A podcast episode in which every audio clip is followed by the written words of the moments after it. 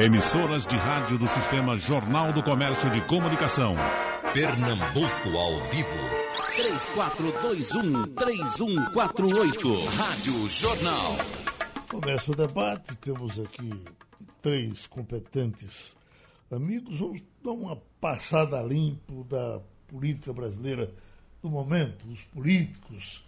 É, começando com o professor Adriano, nós estamos. Formando bons políticos no momento, esses que substituíram aí, que entraram para surpreender, estão surpreendendo. Se a gente partir com a nossa bancada pernambucana, quiser compará-la com as bancadas que tiveram Egídio Ferreira Lima, Cristina Tavares, Marcos Freire e tantos outros, acho que não, não vai dar para comparar, né? São outros tempos também, né? Veja, é, Geraldo, eu sou, eu tenho uma opinião. Primeiro, bom, boa tarde, bom dia, né, aos ouvintes, a Humberto, a Ivan, e ao amigo Geraldo.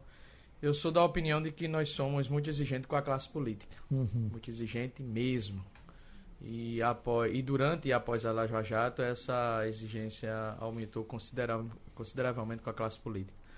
O mundo político é um mundo diferente do mundo social, mas não tão muito diferente das instituições. Hoje, olhando, Humberto, a Folha de São Paulo traz uma matéria mostrando que o futuro Procurador-Geral da República foi cinco vezes, precisou cinco vezes se encontrar com o Bolsonaro para poder ser nomeado Procurador-Geral da República. Isso perde a essência do Ministério Público, né? a essência da independência, da impessoalidade, imparcialidade.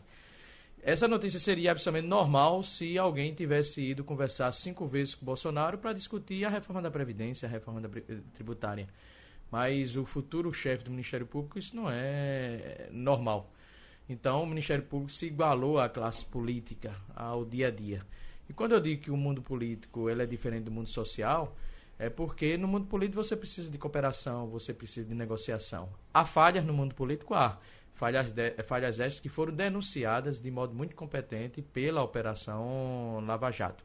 Mas nós não vemos o lado bom da política. Por, por exemplo, por que não aplaudir Rodrigo Maia?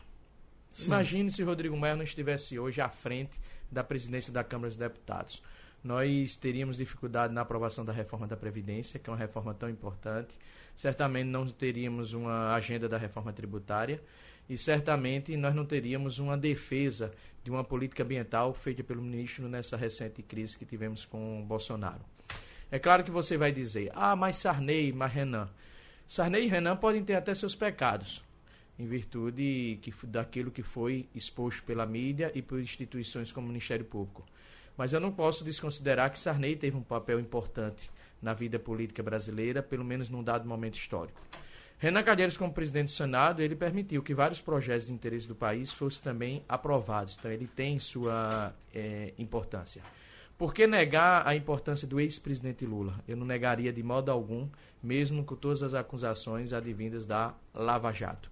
Então eu vejo, Geraldo, que nós temos uma exigência muito forte com a classe política e vejo com preocupação aquilo que antes da eleição passada nós estávamos vendo com esperança, que é essa nossa geração nova de políticos que vive dependendo da rede social. Uhum. Tem uma imagem fantástica recente, quando foi aprovada a reforma da Previdência, salvo engano, onde a bancada nova do PSL, do Partido Novo, em vez de estar em vez de estarem preocupados, a bancada de estar preocupada com a discussão da reforma da Previdência, passaram a fazer vídeos, passaram a fotografar. Ou seja, eles ficam preocupados muito mais com a rede social do que construir conteúdo para a promoção de um debate sobre os verdadeiros interesses do país. Então eu não vejo com nenhuma motivação essa nova classe política. Obviamente que nós temos destaques. Nós temos uma Tapta Amaral, que eu vejo uma política que tem, um, um, que tem boas ideias. Tem uma coluna na Folha de São Paulo que faz uma defesa intransigente da educação, essa é a pauta dela. Então é uma política admirável que tende a crescer. Como em Pernambuco, por que não falar na nossa bancada, dos 25 deputados federais, eu vejo que nós só temos elogios. Você pode, obviamente, discordar dos posicionamentos políticos desses deputados federais, mas todos têm posicionamentos políticos muito transparentes, todos estão se posicionando no seu lugar, além de termos políticos de destaque, por exemplo, no Senado Federal, a própria figura do senador Jair Vasconcelos e de Fernando Bezerra Coelho e do senador Humberto Costa. Apesar de, de militarem em campos ideológicos diferentes, mas eles têm a sua importância em Pernambuco. Então, eu não tenho tanta esperança e não sou tão otimista com essa classe política nova, que eu considero uma classe política refém da rede social e uma classe política que até agora não mostrou quais são as ideias e em que campo ideológico milita. João Maurício, eu lembro que a gente conversava quando a gente estava saindo dos nossos antigos políticos, eu tinha falado aqui no começo de Egídio e tantos outros, aí está tá entrando aí um pessoal criado com os nossos impostos. Mendonça Filho, uh, Eduardo Campos, uh, Raul Henri, né? Já temos uma outra safra vindo depois desses aí. Estamos melhorando a, nossa renovação. Está valendo a pena? Olha, o que tem que melhorar é o eleitor. O eleitor tem que é, se debruçar mais sobre a importância do parlamento. Eu acho que o, o eleitor também negligenciou a importância do parlamento muito o voto majoritário ainda é quando tem a candidatura de governador, de presidente, ele se sobrepõe ao voto parlamentar, que é o voto que faz as leis, que mexe na previdência, na, na, nas coisas que afetam a vida da pessoa, né? Então, o eleitor precisa valorizar mais o voto parlamentar, o voto legislativo. Esse é muito importante a gente está vivendo um momento até, eu acho que mais parlamentar do que já fomos no passado. Havia uma prevalência muito grande é, do, presidente, do presidente da República, o regime presidencialista, ele favorece isso.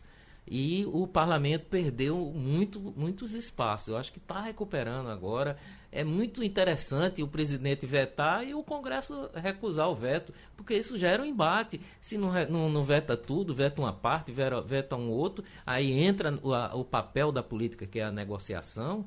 É, os embates existem para serem negociada a solução. E o parlamento está começando a se recuperar no Brasil. Eu espero que o eleitor também se recupere, porque uhum. o eleitor repetiu erros é, votou em pessoas erradas, que depois foram notoriamente erradas, e elas se candidataram novamente, o eleitor referendou de novo. Houve agora uma espécie de protesto que foi mudar tudo de uma vez. Aí esse mudar tudo de uma vez não significa que mudou para melhor. Eu acho que essa, essa ponderação que o Adriano faz é verdade. A, a, gente ainda precisa aguardar. Agora, eu tenho muita esperança que com esse exercício, com essas idas e vindas, a atividade política melhore. Eu acho que vai melhorar. Uhum. Doutor Humberto, a, a, Câmara atual está sendo mais protagonista do que o Senado. E em tempos passados, os destaques às vezes vinham mais do Senado. Eu me lembro quando apareceu Quércia, logo no Senado Federal, depois deu no que deu, mas Quércia chegou a ser uma, uma grande esperança de todos nós. Marco Freire, quando apareceu no Senado, é uma grande esperança do Brasil todo. Né?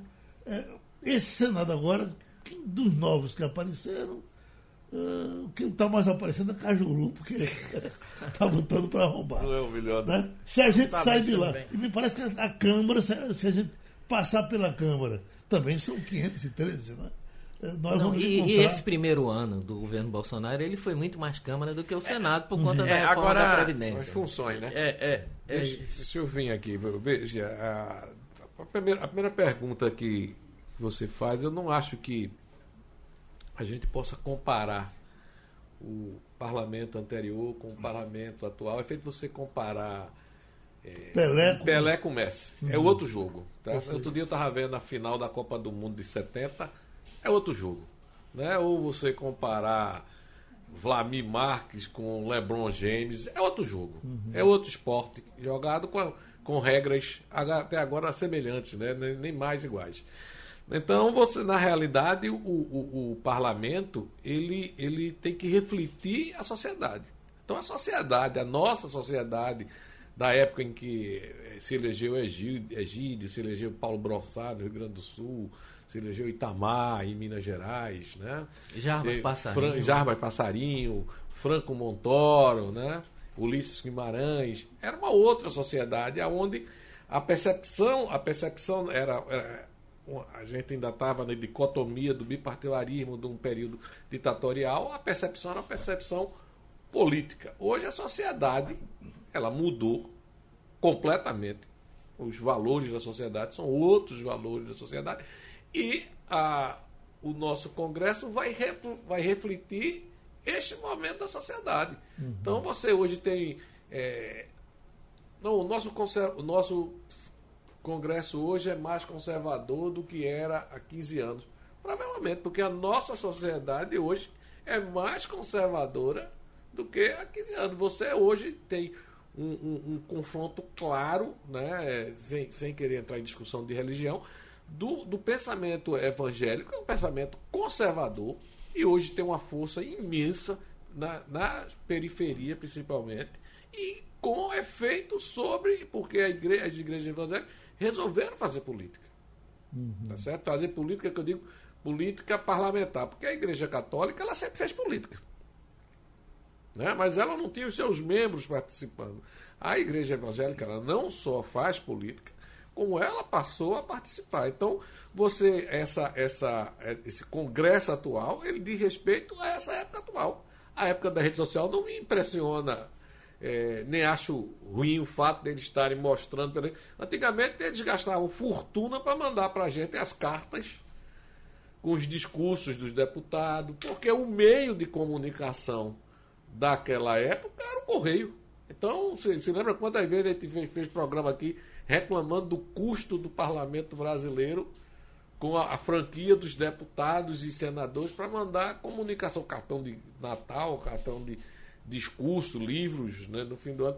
Hoje a comunicação é mais direta, via, via internet. Live. Live. Eles têm o quadro de eleitores dele em grupos fechados, quase que privados, então ele se comunica diretamente com o seu, com o seu eleitor. Você, a rede social retirou o intermediário. Como é que um político fazia chegar o seu pensamento? Através do programa de Geraldo Freire, através do programa de, de, de Silvio Santos, né? os grandes comunicadores brasileiros, a, a, eu, eu, imagino na época eleitoral o que você sofria de pressão para a pessoa vir ser entrevistada. Hoje, eles têm os grupos fechados, que geram grupos fechados, porque cada comunicação dessa, ele, ele, ele manda para um grupo de 100 pessoas, essas 100 pessoas vão mandar, cada uma tem mais um grupo de 100 pessoas, que tem mais 100 pessoas, 100 pessoas. Então, ah, mas a, eles continuam brigando por espaço feito a vestido. Não, ficam. É, o caso. Ficam, ficam. Não, porque, veja. Porque político, nada legitima mais é, uma atuação política do que os não, grandes por, meios de comunicação. Exatamente, porque, veja, o, é, essa, essa, essa live, né? essa, essa transmissão que ele faz direta, ele, ele faz para os iniciados dele. Quem vai dar credibilidade fora dos grupos dele é a mídia tradicional. Uhum. É a mídia quando quando é quando, quando, é uma mídia assim, é, né? quando você quando quando um, um, comentarista da rádio, do jornal, de um blog jornalista elogia uma, uma, uma, atitude de um político, ele vai dar, a credibilidade dele é maior porque ele sai daquele grupo restrito no qual ele, ele, ele vive e, passa para um grupo um grupo maior com a credibilidade que a imprensa tem. Essa, essa é a realidade. Então, outra coisa que, que é importante é que nessa, nessa, na, nesse período, veja que todos os que você citou são pessoas que tiveram trabalhos durante a resistência democrática, Sim. vamos chamar assim. Foi Egídio, foi Cristina, foi Marco Freire, foram os nomes que você falou, pernambucano. O peso dessas eleições era um peso do discurso político. Tá? Você já tinha um peso financeiro, mas você tinha o peso, o, era importante o discurso, o discurso político. Então eu, só para dar um exemplo, eu, eu tô, fiz 40 anos de formado, o meu, o meu paraninfo da turma foi Egídio Ferreira Lima, que sequer foi meu professor. Uhum. Egídio tinha, tinha encerrado a. Ele era juiz, a deixou para ser deputado é, e depois é, foi caçado. Aí foi caçado. E depois voltou. E ele era professor da universidade e, tinha, e caçado ele perde, foi aposentado pela universidade. Então ele veio a lei de anistia, ele estava retornando. Né? Eu me formei em agosto de 78, exatamente. Então ele estava retornando à universidade. Tinha, tinha passado 10 anos de cassação. Tinha passado os 10 anos de cassação e ele estava voltando. Então ele foi paranifo de uma turma que ele não ensinou. Aquilo ali era uma manifestação política que a gente estava fazendo. Tá certo? Uhum. E era importante que, que, que aquele discurso de, de, de Egídio fosse feito para, para as pessoas que iam para a festa da, da, da, minha formatura. Então, é, é, esse, esse discurso político era importante. Hoje, é, já naquela época a gente teve Braz. O que era Braz? Era aquela, foi uma brincadeira dos estudantes da União, do Colégio União, me lembro perfeitamente disso. Braz Batista. Braz Batista. Eu, eu estudava muito próximo, estava no Colégio Torres. É, minha primeira eleição, 1972. Foi uma eleição conjunta, vereador, deputado federal, deputado estadual. E os, os estudantes mais velhos do, do, do, União resolveram lançar Braz, que era o cara que acho que tinha uma carroça, que vendia é. alguma coisa na, na porta da União, do Colégio União, que era ali na Fernandes Vieira. Não, aquilo cresceu, cresceu, cresceu. Mas nós temos Braz, a, a gente tem uma Câmara de Vereadores que era de vereadores muito importantes. Não, tinha. Porque você tinha os chamados coronéis do asfalto, uhum. né? Você tinha Liberato, que nessa época estava caçado, ele não, tinha, não, não foi candidato. Josué Pinto. Mas você tinha Josué Pinto, uhum. tinha Rubem Gamboa, você Rivaldo, Rivaldo Além Teixeira, você tinha Newton Carneiro, que eram os chamados coronéis do asfalto. Aristófanes de Andrade, que eram os coronéis de asfalto, que você sabia exatamente onde ele ia ter os votos. Agora, por que, que a gente decora esses nomes e os novos a gente não consegue decorar? Porque outro, outro dia, outro dia, outro, outro dia eu vi, eu, é, minha, minha mulher, ela fez um comentário, um comentário sobre um, um, um, casal que recentemente se conheceu e foram morar juntos. E ela disse assim, isso é o, a sociedade fluida, o amor uhum. fluido. Porque a política é fluida, tá certo? Quem está hoje, quem está hoje pode não estar tá amanhã, essas pessoas se eternizar. Alcides Teixeira era outro. Uhum. Tá certo? Esse era, ele tinha Ainda mídia permanece e tinha hoje o filho dele. O né? filho hoje, né? O filho. Então você, você, essas pessoas, elas passaram quantos anos? Quantos anos Aristófanes passou na Assembleia, na, na Câmara? E mais, Aristófanes nunca quis deixar de ser vereador, não. Ele nunca quis ser deputado. Hoje as pessoas são vereadores para ser deputado. É um, uma escada. Tá certo? Liberato, acho que tentou umas duas vezes. Tá certo? Chegou a ser deputado anteriormente. Mas Aristófanes nunca tentou. Era até. Era, é, havia uma, uma, uma, um acordo familiar. O pai do antigo presidente do Santa Cruz, Antônio, Antônio Luiz Filho, é era o dele. deputado estadual. E Aristófanes, que era irmão. Era o vereador. Era o, um era Antônio Luiz da Silva Filho e o outro Aristófanes de Andrade. Oh, e ah, isso aí. Pois não. Há um dado também, Humberto, é, como já perguntou, porque nós não sabemos o nome. Eu não teria pesquisa da década de 70, mas também pode ser, Geraldo, pelo desinteresse hoje da sociedade com a classe política. E esse desinteresse é em virtude do desgaste da classe política e em virtude também porque o indivíduo olha para um lado e por outro e pergunta o que é que esse Estado está fazendo por mim?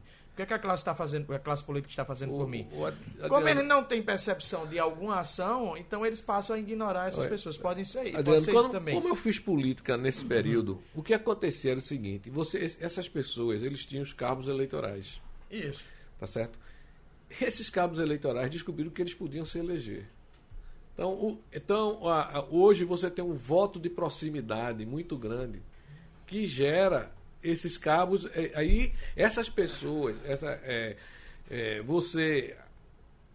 O, o, o cabo eleitoral, ele, ele trabalhava para esses políticos de nomeada, vamos dizer assim.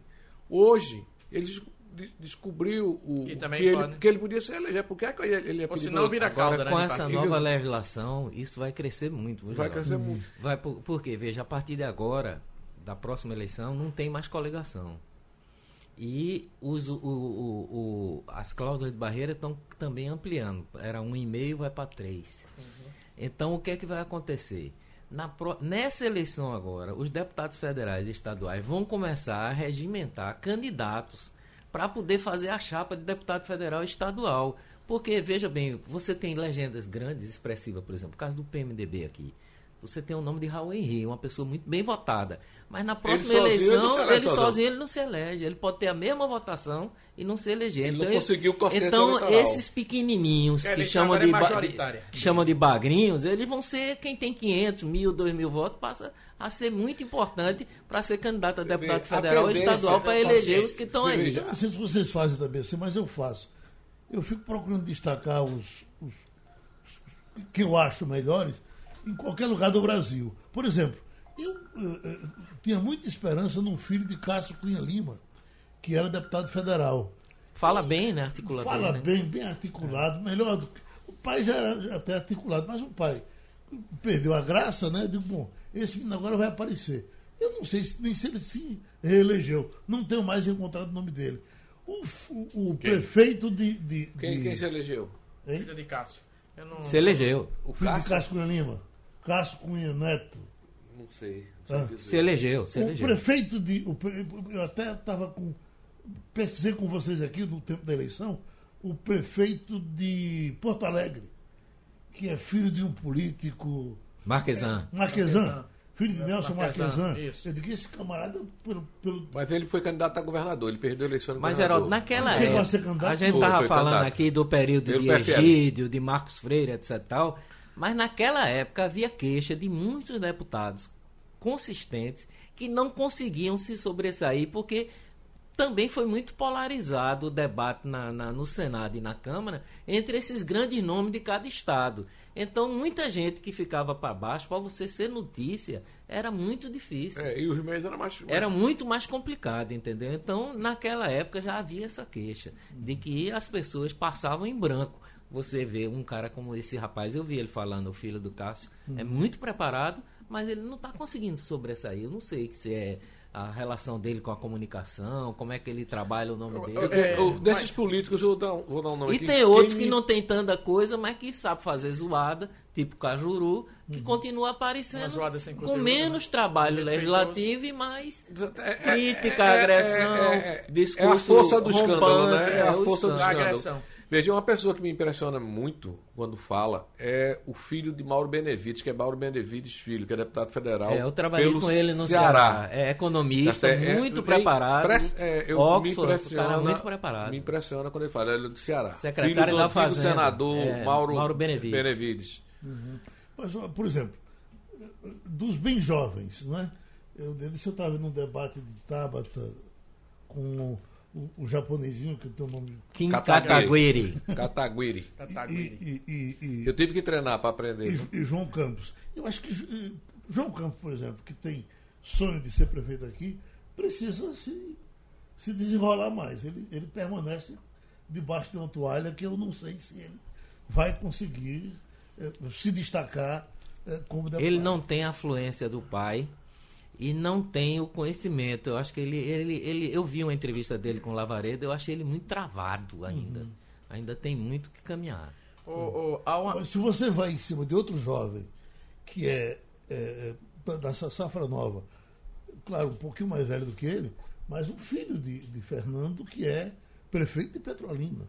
É uma águia. Não, esse é brilhante. Tá fazendo ele um- vai É o ele Miguel, tem de é? falar, Miguel Miguel. está fazendo uma, uma, uma atuação boa. Muito, muito é- capaz. É, é- é envolvente quando você chega perto dele, ele engole na hora. Né?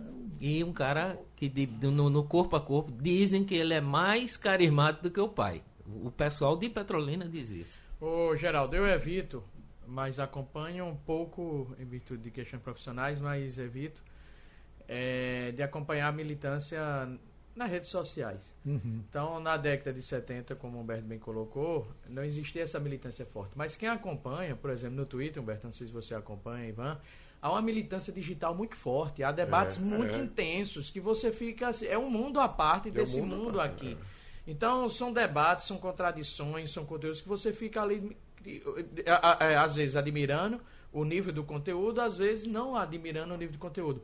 Mas a militância, me parece que ela teve esse processo Mas de isso é- é um transformação. universo de no Agora, é um máximo entre universo 3 a pequeno, 10% do isso. É um eleitorado. universo pequeno. 90% do eleitorado É um universo fora pequeno, desse grau de concordo. debate. Concordo, Ivan. mais do marido de Fátima Bernardes.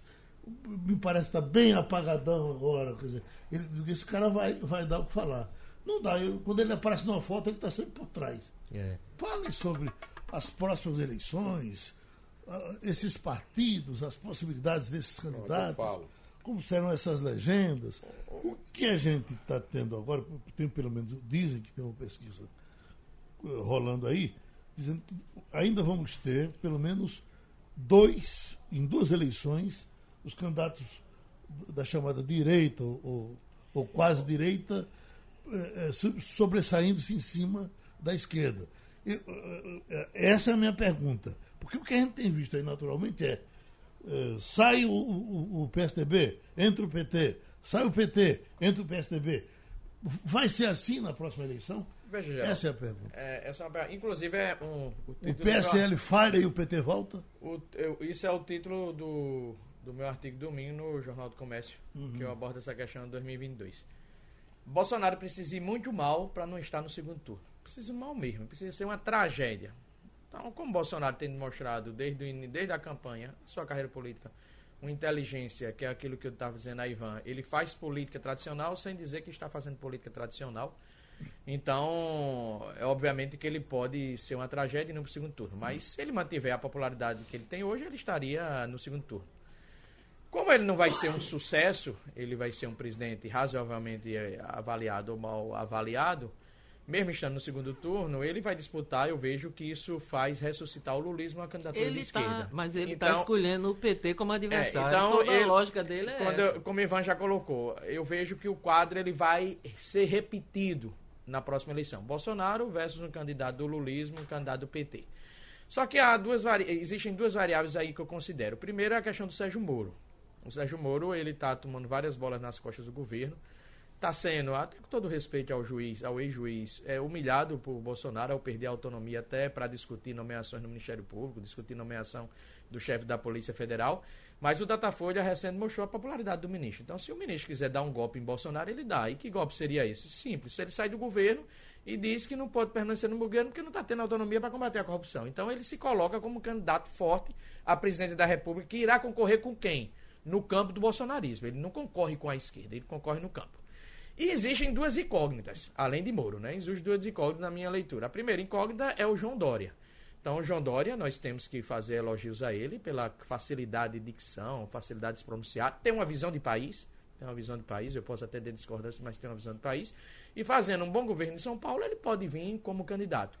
E uma outra incógnita, para mim, que eu não desprezo, é Luciano Huck. E acho que Luciano Huck não briga no eleitorado de, de Bolsonaro. Luciano Huck, ele pode pescar eleitores de Bolsonaro, mas ele briga na candidatura de centro, podendo, inclusive, ter um bom desempenho e disputar contra o PT ou contra um candidato da esquerda, que pode ser o Joaquim Barbosa, pode ser o Ciro Gomes, pode ser o Flávio Dino, pode ser até, quem sabe, é, é, voltando o Fernando Haddad. Mas a esquerda estará no segundo turno. Então, e o outro dado importante é que esse conflito entre bolsonarismo, morismo e lulismo, ele imprensa o quem, Ivan? Imprensa o centro.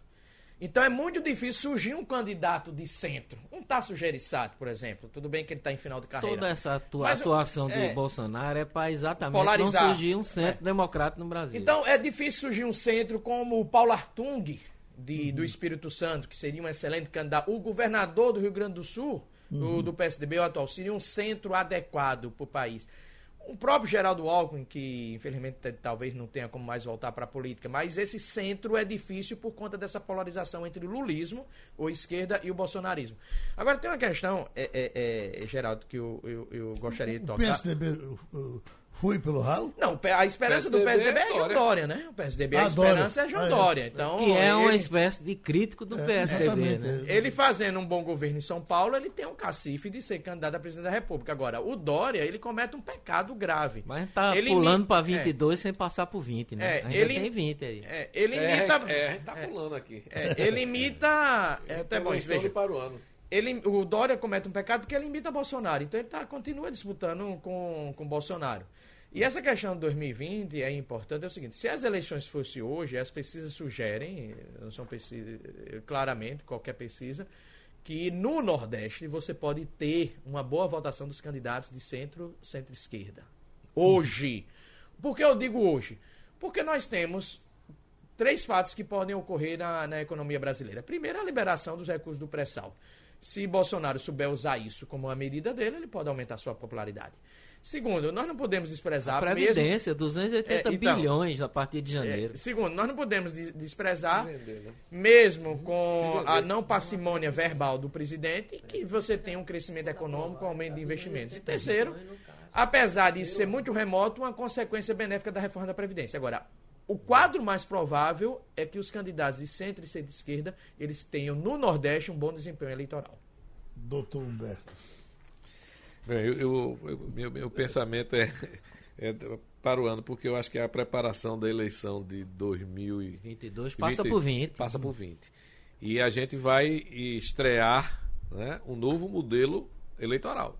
que é a ausência de coligações proporcionais.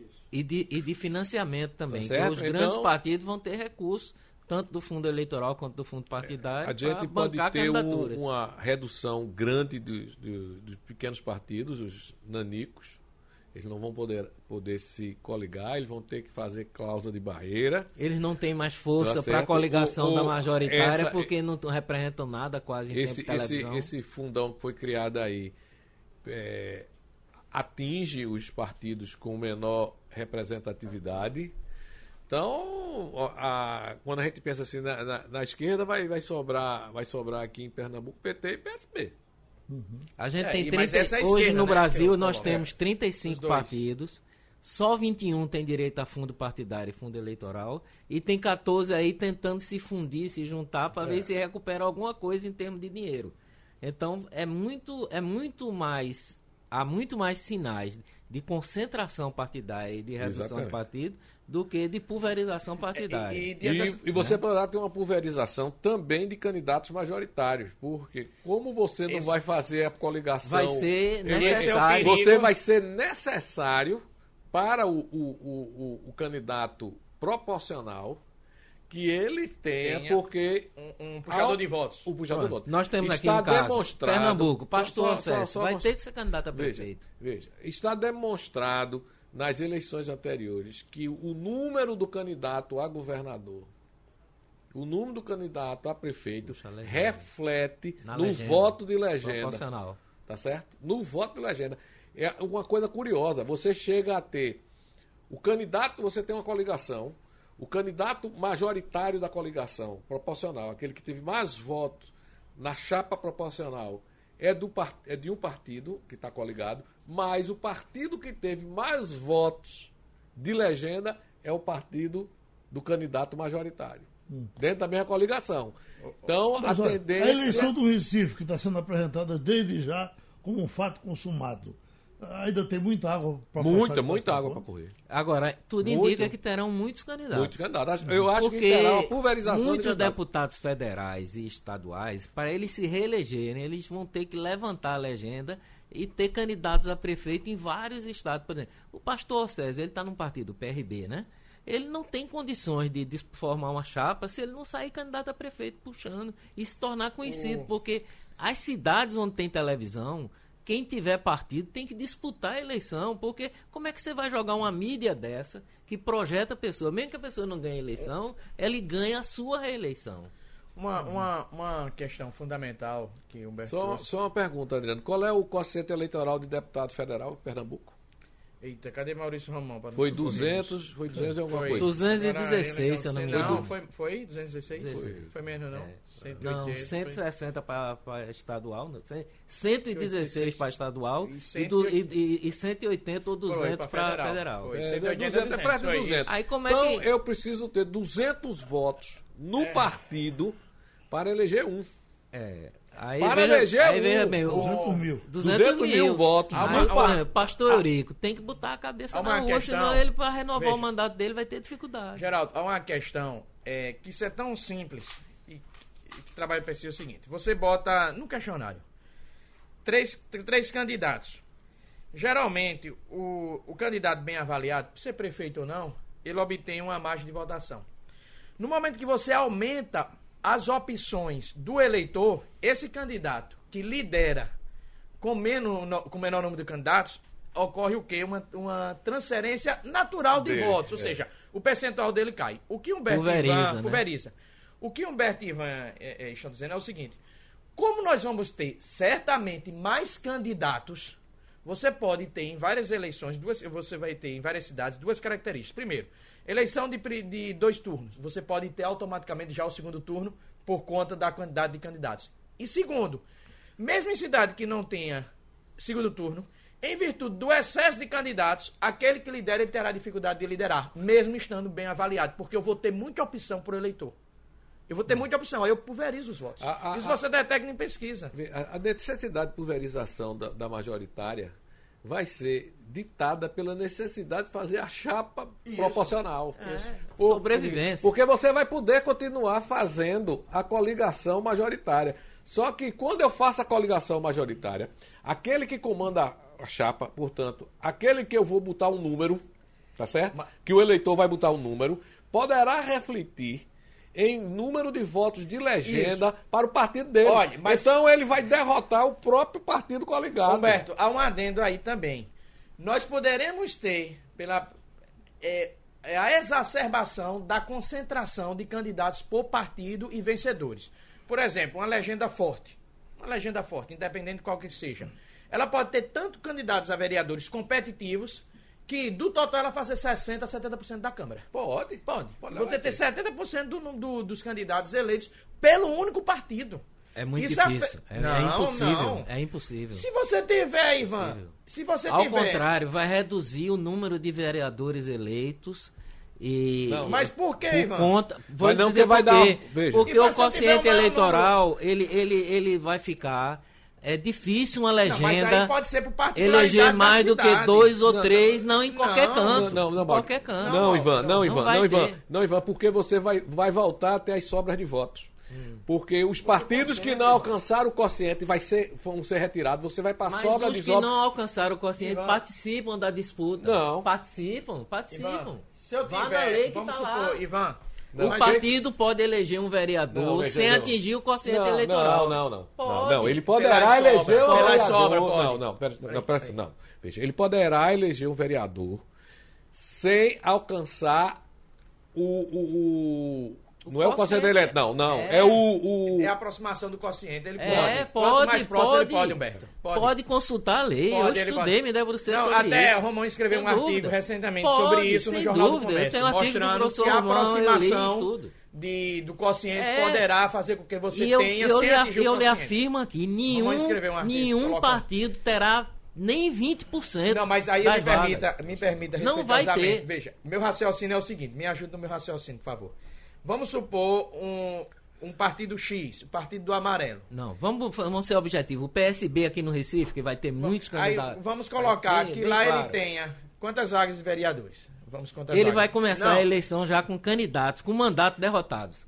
Não, mas não pode ser esse raciocínio, Ivan. Porque não vai eleger, as- não elege. Ivan, se eu tiver candidatos acima naturalmente de 12 mil votos, isso significa que eu vou ter mais candidatos superando o quociente eleitoral. Sim, mas Esse é você meu vai ter que multiplicar o número dos votos do quociente pelas vagas que o partido vai atingir. Ele não vai atingir tantas vagas quanto vocês Não, estão mas Mas se eu imaginando. tiver candidatos Não, mas cada candidato que Essa legislação ajuda o partido pequeno. Vai ser possível um partido Não, pequeno Ivan, eleger um pode- vereador. Essa é legislação. sim, eleger um também. vereador. Traga o professor Maurício Mão, que é mestre Mas- nisso, que a gente vai conversar com ele. Isso merece um É, debate. merece.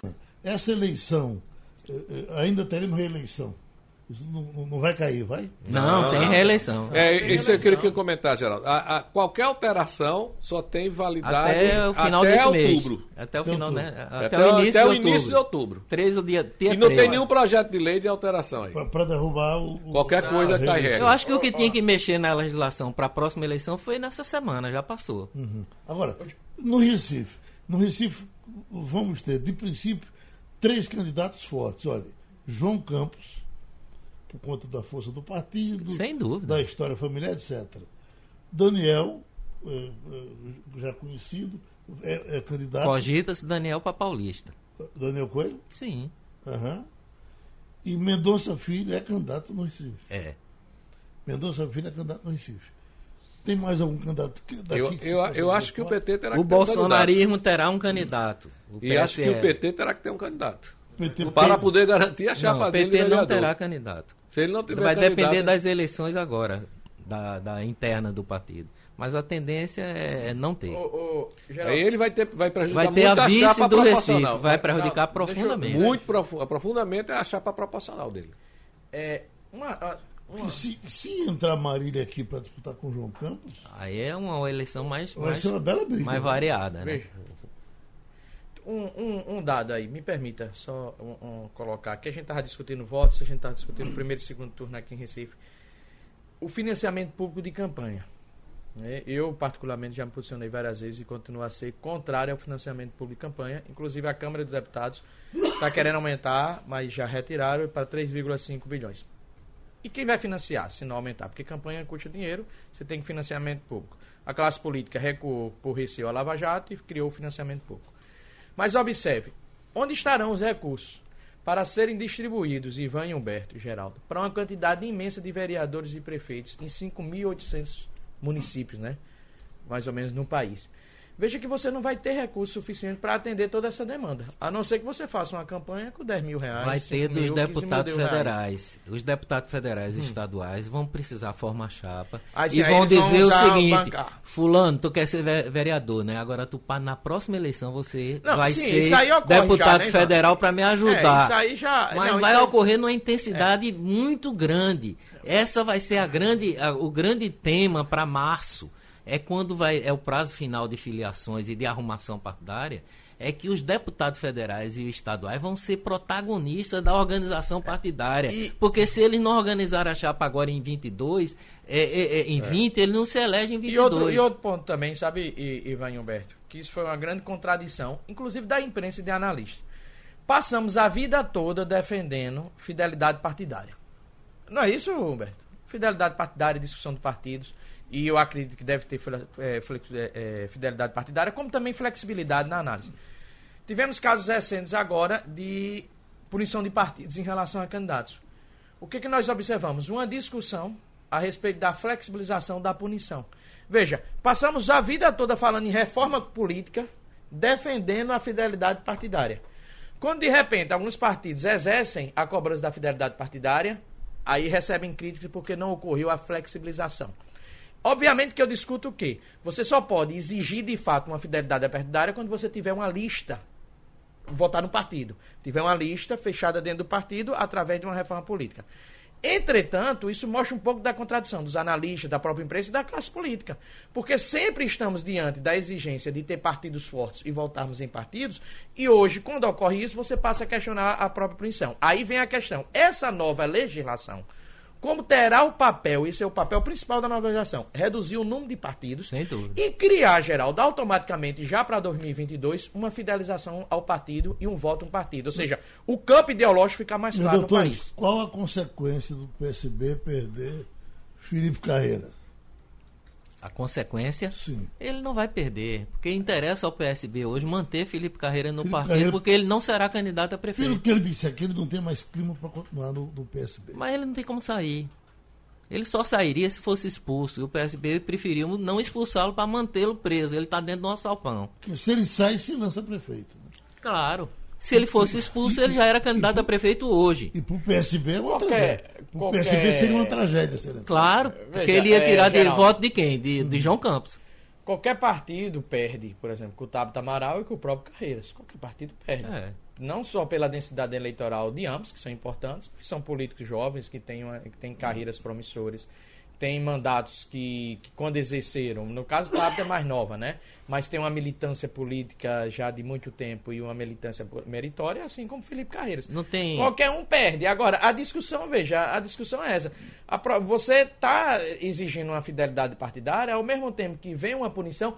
O fato é que é difícil mas punir no bem, Brasil o, exigir fidelidade Não tem aquela história do comentarista esportivo que diz que o técnico jogou com o regulamento na mão? Uhum. O PSB jogou com o regulamento na mão. É muito melhor ter Felipe dentro do partido do que ele fora do partido, porque ele é uma ameaça ao candidato preferencial do partido, que é João Campos. Então uhum. ele não vai ser expulso ele vai ficar ali dentro, presidente do Alçapão, e não tem como sair, porque se ele sair, não tem janela partidária. Não tem janela partidária. Aí ele pode ter que ser candidato com a candidatura impugnada. Eu entendi você dizer aqui que Marília pode entrar para favorecer a João Campos? Não, Marília entrar para, para favorecer a chapa do PT, porque ah. agora, como não tem coligação, eu, eu, é, não existe mais coligação. Mas então o PT ela tem que ganhar a eleição interna ela do partido. Ela tem que ganhar a eleição domingo. Pronto, hum. que foi o que ela não teve quando foi candidata a governador. Ela tinha o desejo da população de votar nela, mas o partido não queria que ela fosse candidata.